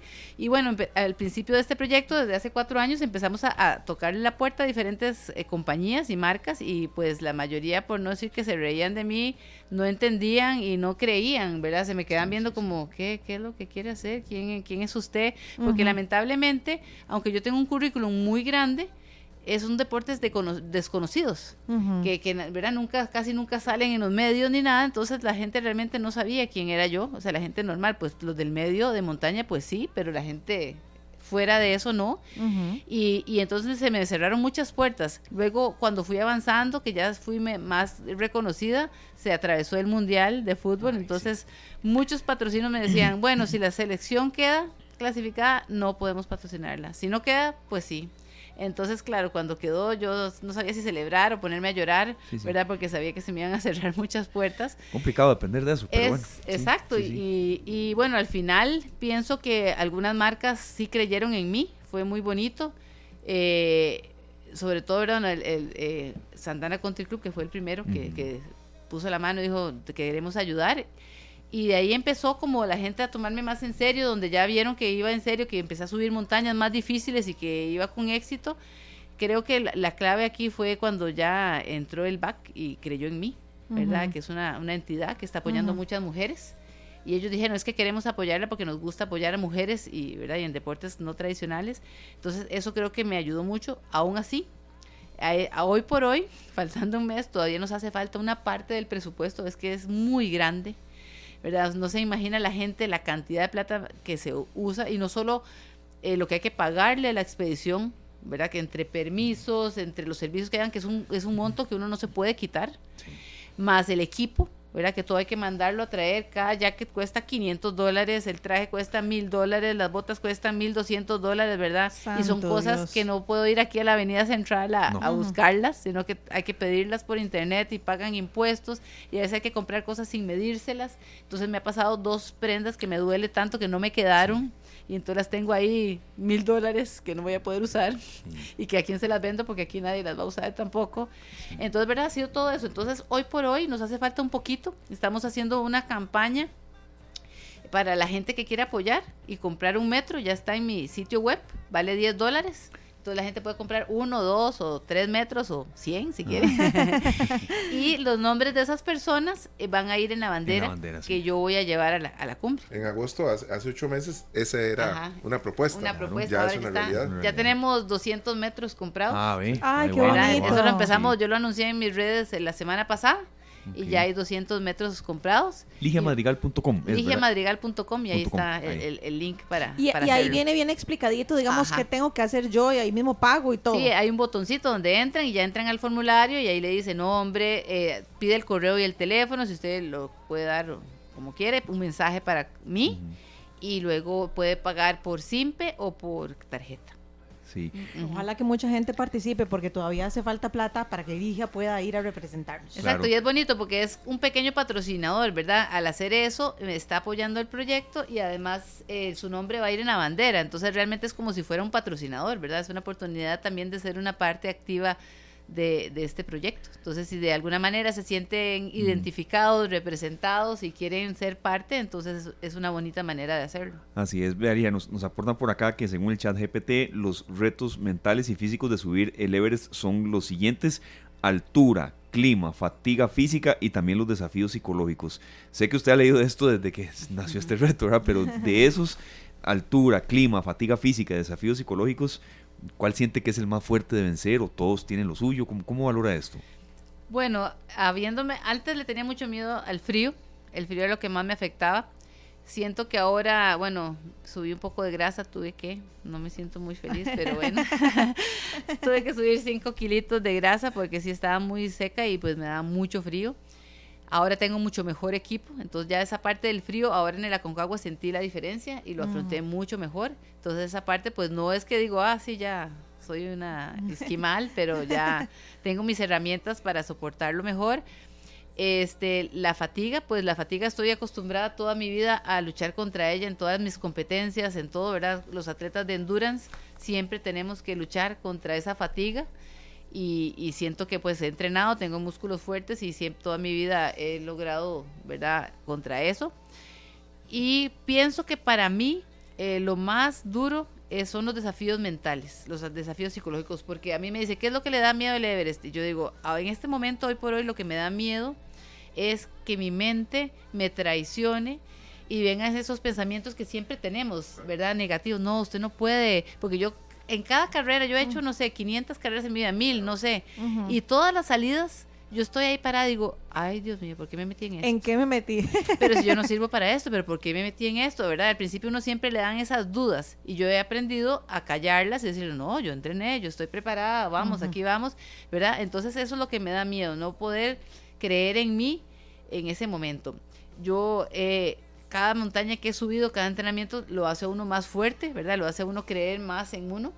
Y ahí es donde entra mucho eh, todo eso. Yo siempre que, empiezo a dudar, leo todos los mensajes de la gente que me escribe y que dice, yo creo en usted, usted puede, ¿verdad? Usted es fuerte, y todo lo que mi esposo y mi hija me dicen, porque a veces a uno parece mentira, pero a veces yo siento que mi esposo piensa que soy más fuerte de lo que yo misma pienso que soy. Ay, pero qué bonito eso. Entonces esa es la parte... Muy bien, Federico, 100 puntos, muy bien. la parte más dura, ¿verdad? De, de, para todo, en todos los deportes de creérsela y luchar contra esos pensamientos que van a venir, porque van a venir donde uno sienta frío, donde esté lejos de la familia, donde esté cansado, uno va a decir, no, no, es que no, no puedo, esto es más que yo. Pero también saber discernir la diferencia entre mi mente tirándome ese mensaje de mejor vaya a dormir al colchón, ¿verdad? Porque eso le dicen todos, y una verdadera emergencia, no, delija, usted ya no puede más, devuélvase porque está poniendo su vida en peligro, ¿verdad? Entonces es una pequeña línea que hay ahí, pero siento que, que, sí tengo la capacidad después de tantos años de hacer deporte y de, lo bien que me conozco, de, discernir esa, esa, ese límite, ¿verdad?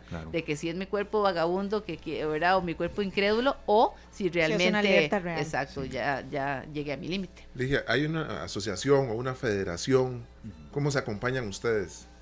Porque yo imagino que son muchos. Ya, ya eso cuando uno escoge que quiere ver un carro de un color, y los empieza a ver, ¿verdad?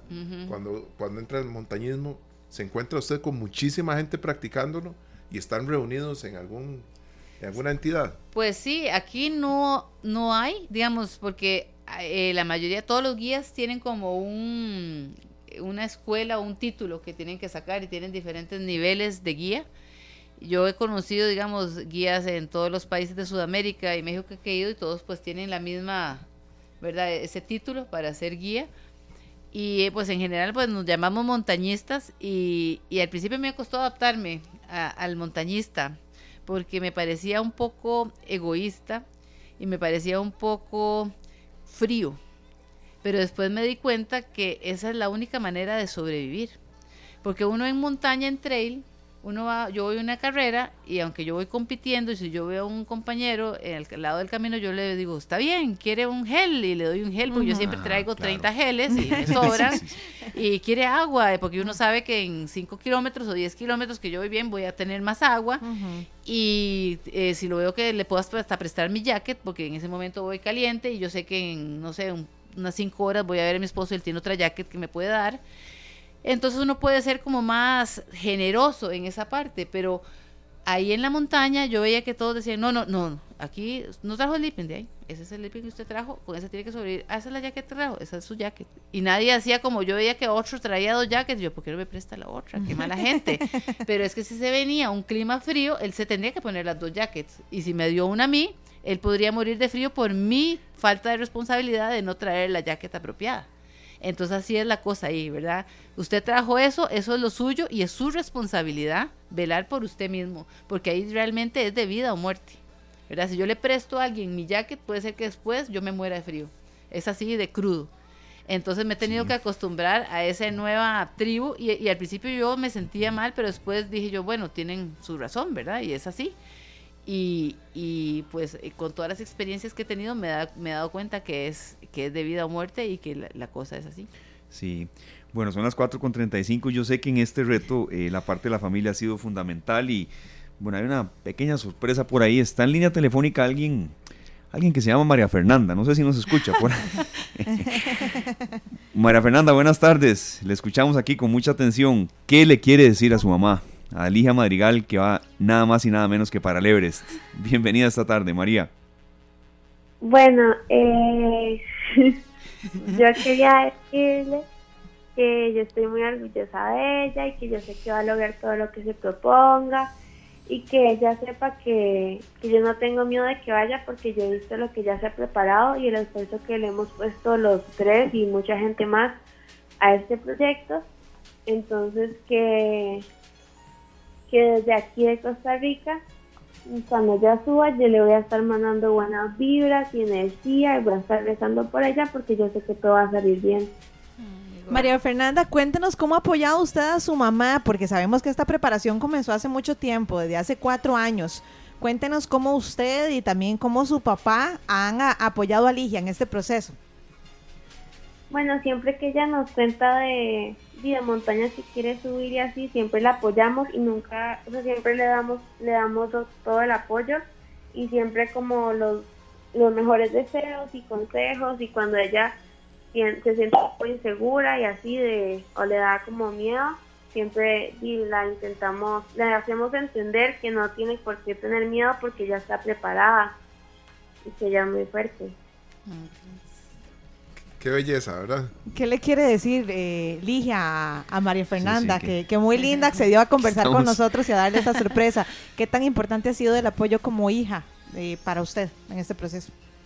No, totalmente, este, obviamente al ser mujer, yo quiero transmitirle eso. A las mujeres a veces no la tenemos tan fácil en este mundo todavía, al día de hoy. Gracias a Dios tenemos a, un hombre a la par nuestra como es Don Fede, que él sí nos entiende y nos apoya y lo da todo por nosotras. Y no, gracias mi, mi princesa. La verdad es que yo sé que ella me apoya y yo la veo, como siempre me pone palabras de, de apoyo. Y abrí, ahora en el Aconcagua, en un momento abrí mi maletín y tenía uno, te quiero, mamá, tú puedes, y esas cosas eh, tan especiales que, que Fer tiene, la quiero demasiado, ahora estamos, ella tiene 15 años, está en su plena adolescencia y a veces nos peleamos un poco, pero siempre nos abrazamos y sabemos que, ¿verdad? Que nos queremos mucho y, no, les agradezco tanto a ella como a Fede que están aquí apoyándome. Yo sé que no es fácil, así como yo no es que voy de picnic y la voy a mm. pasar no tan bien, ellos igual la pasan no tan bien, esperando, eh, sin saber cómo estoy, que todo va a salir bien y preocupados, ¿verdad? Yo lo sé. Entonces les agradezco tanto este apoyo y esas palabras que siempre me dan de, de fuerza. No, qué bonito, ¿verdad? Mucha gente nos está escribiendo y se está manifestando. Y yo quiero hacer una consulta, María Fernanda. ¿Cómo es mamá? ¿Cómo es eh, mami? Este, demasiado, a ver, eh, empunchada, a veces un poco terca, a veces usted tiene que bajarle revoluciones y ser un poco a la inversa. ¿Cómo es ella, este, María? No, siempre es como muy empunchada y siempre tiene como la motivación para hacer cosas y cuando yo le digo como que si podemos hacer tal cosa, siempre me apoya y así entonces es como muy emponchada. A veces es una terca. bueno, pero eso se necesita porque de, con eso que se le metió a subir el Everest de, tenía que ser terca, ¿verdad, María Fernanda? Sí, pero así como que a veces yo pienso que está siendo terca, pero en realidad tiene como, como las ideas muy ordenadas y todo, entonces ella me, me me explica y me muestra que no es como algo terco, sino una idea como firme y sólida. Yo quisiera preguntarte algo, María Fernanda. ¿Qué es lo que más admiras de tu papá y qué es lo que más admiras de tu mamá? Si tuvieras que hablar de una característica, algo que a vos te inspire en tu día a día, aunque seas una jovencita, pero ¿qué dirías que es lo que más admiras de cada uno de ellos? De mi papá, como el esfuerzo y la motivación que le meta todo, porque siempre que él como inicia un proyecto o hace algo, siempre lo hace como al 100% y todo lo hace como, como hasta su máximo, como no dejar las cosas a medias, sino siempre trata de hacerlo lo más perfecto que se pueda. Y mi mamá como nunca se rinde, como siempre le pueden poner millones de retos y ella va a intentar sacar adelante todos ellos y de la mejor manera. Qué bonito, va derribando cada uno de ellos, qué hermoso. Eh, María Fernanda, no, nosotros queremos agradecerte muchísimo por, por haber accedido a esta llamada, por atendernos y bueno, desearles lo mejor eh, a toda la familia, porque esto es un reto en familia. Estamos completamente de acuerdo. No solamente elige la que va a ir a subir ahí, es don Federico que también tiene que darle ese apoyo, es María Fernanda que también tiene que, que ser ese sostén, así que es un proyecto familiar. Eh, muchas gracias, María Fernanda. Con mucho gusto.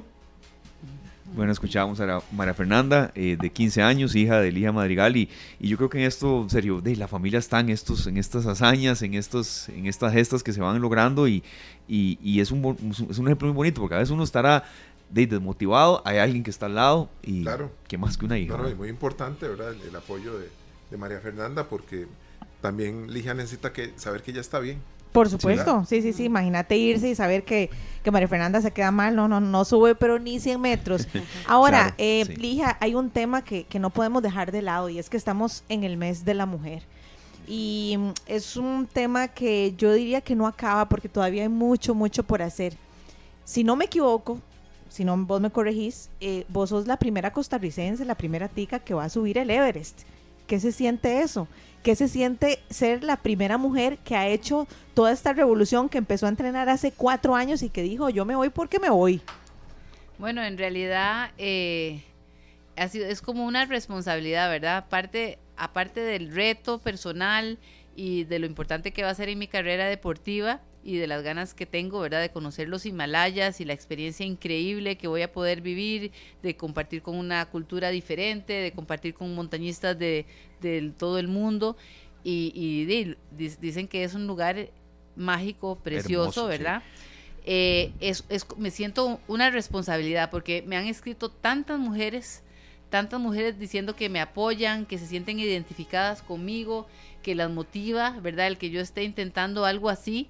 Entonces, al mismo tiempo siento eso, ¿verdad? Una responsabilidad con todas, todas las mujeres de, de, luchar, de tratar, eh, ¿verdad? De estar en este proyecto tratando de demostrar que, que las mujeres tenemos la capacidad de hacer cualquier reto que nos propongamos, eh, simplemente trabajando, luchando y si tenemos también la suerte de, encontrar apoyo, ¿verdad? Que eso es lo que más cuesta tal vez en estos tiempos, encontrar ese apoyo, gente que crea en nosotras y, que nos, nos impulse, ¿verdad? Pero yo tengo esperanza de que, de que esa brecha se va a ir o sea, Lija, Lija, ¿vos sentís que entonces sí hay todavía camino por recorrer en el sentido de, obtener algún patrocinio o has visto alguna privación de algún patrocinio por el hecho de ser mujer, por ejemplo?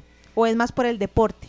Sinceramente. Pues, sí, definitivamente al principio, cuando empecé a tratar de buscar patrocinios, porque los otros deportes que yo hacía, pues yo tenía ciertos patrocinios que me ayudaban con equipamiento sobre todo, pero casi que nosotros lo cubríamos con, los, con el presupuesto familiar, ¿verdad? Pero en esto nos encontramos con una imposibilidad total porque es tan caro que simplemente no podíamos, ¿verdad? No, no, no nos alcanzaba todos los recursos que tenemos, que trabajamos, ¿verdad? No es que estamos ahí de vagos, trabajamos de sol a sol, pero realmente ya se salía de nuestra posibilidad de aportar el 100%. Y sí, al principio yo le decía, es que si yo fuera hombre y futbolista no tendría estos problemas, todo el mundo creería en mí y tendría 100 mil patrocinadores y la plata sobraría. Pero entonces yo sigo luchando porque ¿qué le voy a dar de ejemplo a las mujeres, pero sobre todo a mi hija? Que si usted es mujer y es de un deporte no tradicional, simplemente tiene que dejarse vencer y no luchar por ese sueño. Gracias a Dios, sí hay entidades que sí han creído, que sí están creyendo en las mujeres y que sí se han acercado, ¿verdad? A apoyarme, sobre todo cuando ya vieron que yo iba en serio ¿verdad? siempre hay que también demostrar, porque no es como que yo voy a inventar ahí cualquier reto y me voy a ir a lo loco a, tratar de hacerlo, pero cuando ya vieron que iba en serio, que me estaba preparando, pues estas, estos eh, apoyos llegaron y entonces eso sí me da esperanza, que no son todas las, las, marcas las que nos dan la espalda, sino que sí hay algunas entidades que sí están tratando de apoyar a las mujeres. No, no, y que hay antecedentes en, en su historial que, lo, de que, respaldan este esfuerzo, pero es que no están solas, no quería fallar en el apellido, tener imprecisiones. Rocío Mora, por ejemplo, una costarricense que fue la primera en la primera tica en nadar el Canal de la Mancha, 41 kilómetros, imagínense. Entonces, como usted decía, Luzania, hay muchas que están en estos esfuerzos, ni se diga Andrea Vargas, y la lista puede ser enorme, pero esto, Rocío Mora, 41 kilómetros, Luzania y Sergio, nadando el Canal de la Mancha. Aquí tenemos dos comentarios, dice Crown Bulls, dice, ya acabamos de patrocinar 10 metros De éxitos y ah, bendiciones, Ligia. Su representación es un orgullo para Costa Rica. y Juan Carlos eh, nos dice, buenas tardes, dice que se están preguntando que cómo fue que consiguió que su jefe le diera permiso para bueno, sí, vale también. Bueno, en realidad yo tengo la bendición de que yo estudié diseño gráfico y se puede trabajar freelance desde la casa, ah, ¿verdad? Porque todo es en la computadora. Entonces, de hecho, desde que nació nuestra hija, yo tomé la decisión de trabajar desde la casa, renuncié a mi trabajo y empecé a conseguir clientes, que la verdad conseguí buenos clientes y, ¿verdad? y tenía buen trabajo, pero entonces así pudimos eh, crear, criar nuestra hija, porque yo, ¿verdad? Nosotros consideramos más importante e, esa crianza cercana que ponerla simplemente en una guardería y, ¿verdad? y seguir trabajando. Pero gracias a Dios mi carrera eh, sí se da para eso. Entonces, por eso aquí el jefe es Don Fede. Qué bueno. y, no, a veces me cuesta, ¿verdad? Yo obviamente tengo más eh, disponibilidad de tiempo, pero de el mes y medio que yo me voy para allá, no voy a estar produciendo, ¿verdad? Entonces eso es complicado también y pues no recibo aguinaldo a final de año, entonces eso es duro también. Toda la vida el emprendedor. Y no hay vacaciones porque ahí se trabaja todos los días y pues sí, salgo a entrenar al chirripo, entonces al día siguiente tengo que entrenar, eh, trabajar de 5 de la mañana a 10 de la noche, ¿verdad? Para reponer, pero sí tengo esa flexibilidad. Qué bueno. Año y medio ha pasado desde la primera visita de Ligia a, este programa. Año y medio, qué rápido que se va el tiempo. octubre del 2021 fue la primera vez. Serio, es como un reloj suizo, sí, sí. Sí, qué bárbaro Estaba buscando la fecha y fue el 11 de octubre. Y vean, y ya estamos a las puertas de subir al Everest. Y esto lo digo porque quedan 24 días, 19 horas. Eh, ya está generando presión aquí, no, Sergio. Es que, es que hace año y medio uno ¿verdad? Veía. Claro, lo veía la. lejos. Y después, ahora que, que, estuviste por acá a finales del año, en agosto del año pasado también estuviste por acá. Estuvieron ustedes por acá en agosto y ya. Bueno, 24 días. bueno, ya, ya estamos a las puertas. Vean, yo quisiera, compañeros, antes de, de irnos, eh, de que cada uno de ustedes nos comparta un mensaje final. ¿Qué le pueden decir a todo el pueblo costarricense? De que están escuchándonos, que están ahí atentos y, que, que también hay que decir las cosas como son, que también se necesita el apoyo de muchos costarricenses para que este sueño se haga realidad, para que podamos tener a la primera tica, a la primera costarricense ahí en la cima del Everest. ¿Qué le quiere decir usted a la gente, don Federico? Bueno, primero que todo, eh, este, es, este es un reto eh, de Ligia para las ticas, para los ticos, para el país. Y lo que les voy a pedir a todos los que van a estar pendientes entre el 14 y el 20 de mayo es que recen mucho eso es lo primordial por la salud de Ligia y porque lo logre. Y algo muy importante, una cosa es llegar arriba, pero otra cosa es bajar. Ajá, está esa parte también. Eso es muy importante, que no es que la lleve con Dios a, la cima, sino, que, la traiga de vuelta. Eso es lo primero, ¿verdad? Y segundo, pues eh, cualquier apoyo que puedan aportar, eh, bienvenido sea. Eh, sería de mucha ayuda para nosotros. es un dato de periodismo muy cierto, de verdad, de, digamos, de, todo esto. Ella llega ya, pero no hay un carro que se la trae. Sí, la bajada es muy, muy complicada. Muy importante. Muy complicada, casi que hay que ponerle más atención que la subida. Sí, la mayoría de los accidentes ocurren en la bajada. Es cierto, vean, a ver, años luz de lo que ustedes están intentando. Yo he ido al chirripo dos veces. La bajada cuesta más que la subida. Muslos, pero no echemos nada de, de, malas vibras, pero es que es algo muy real. La bajada eh, se contempla y mucho. No hay jacks para bajarlo. No, hay, teleférico serio para nada. ¿Y usted elija? Sí, claro. Bueno, yo quisiera como contarles, bueno, que han sido cuatro años eh, muy duros, física, mental y económicamente, de mucho sacrificio para mi familia, para mí que hemos tenido momentos de felicidad, de mucho aprendizaje, también momentos duros en los que ha tocado llorar y, sufrir, y que si se sienten de alguna manera identificados, motivados, ¿verdad? Con este esfuerzo, con este reto, con este sueño de poner a una tica en lo más alto del mundo, entonces que, que nos apoyen, que nos den ese último empujón final, que se convierta en una parte activa de este proyecto, se sabe que es difícil para una mujer de un deporte no tradicional conseguir tal vez el apoyo que otros deportes podrían tenerlos, pero les aseguro que nosotros hemos hecho todo y más, ¿verdad? Física, económica y mentalmente. Entonces, nada más eso. Y que sepan que, este reto al final eh, yo lo voy haciendo. Claro, es un sueño personal, pero como todos los retos que he hecho en mi vida, que me ha gustado romper esquemas, lo hago también para, para demostrar que los ticos podemos, que podemos estar ahí en lo más alto del mundo y poner a Costa Rica ahí, poner esa banderita. ¿Cuál es la página, Ligia, otra vez entonces, para que ingresen y, la dinámica, cómo es? Es muy fácil porque es mi nombre, ligiamadrigal.com y ahí van a entrar y ahí van a ver, eh, ahí dice, ¿quieres apoyar con un metro, ser un pequeño patrocinador? Con un metro más, o como estos que compraron 10, muchas gracias. ¡Wow! ¡Qué bien! Y, ahí va a haber un botoncito que lo, lo, pulsan y ahí entran directamente al formulario y es muy fácil. Ahí llenan los datos, me pueden poner un mensaje, ponen su nombre, muy importante, para ponerlo en la bandera y ahí ya les sale cuánto, cuántos metros quieren comprar y si quieren hacer un simpe o hacerlo con tarjeta. la magia de la radio lo permitió. Les deseamos lo mejor. De verdad, muchas gracias y ahí estaremos en contacto más adelante. Muchísimas Un gran abrazo. Muchos éxitos. gracias. Gracias. Bueno, son las 4 de la tarde con 51 minutos. Muchas gracias a la hija Madrigal, a su esposo Federico Escalante y a la hija María Fernanda que nos aportó en este espacio. Nos vamos a la última pausa y enseguida volvemos con el bloque de cierre ya de un programa de hoy totalmente lleno de contenido y de variedad para ustedes, amigos oyentes. Las 4 de la tarde con 55 minutos nos retiramos, de verdad un programa muy completo. Yo le agradezco mucho a César, a Glenn, a los compañeros de producción que nos dieron todo el respaldo a la gerencia por sus ideas y por su aporte de siempre. Creo que fue un programa lleno de vértigo, pero como debe ser. Entonces lo disfrutamos muchísimo, con mucho contenido y con unas historias que a mí me, me hacen terminar la tarde sumamente inyectado. Así. Sí, sí, sí. Yo creo que cuando uno puede conocer la historia de vida de de algunas personas que nos invitan a ser mejores, a reflexionar, a interiorizar, a, continuar siendo mejores seres humanos, porque al fin y al cabo somos seres humanos en construcción, todo eso siempre va a ser muy enriquecedor. Y que lo digamos hoy, ¿verdad? Que hoy tuvimos... De todo. Pero de todo, sí, hoy echamos para el saco del alma, pero así, toneladas, toneladas.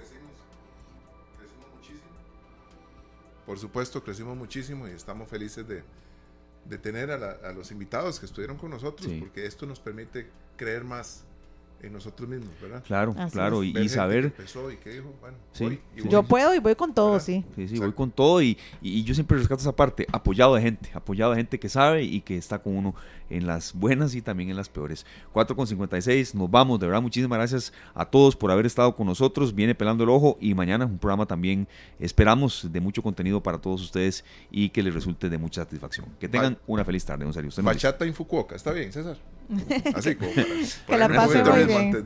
Me encanta, así tiene que ser. Feliz tarde, gracias. Que la pase muy bien. Este programa fue una producción de Radio Monumental.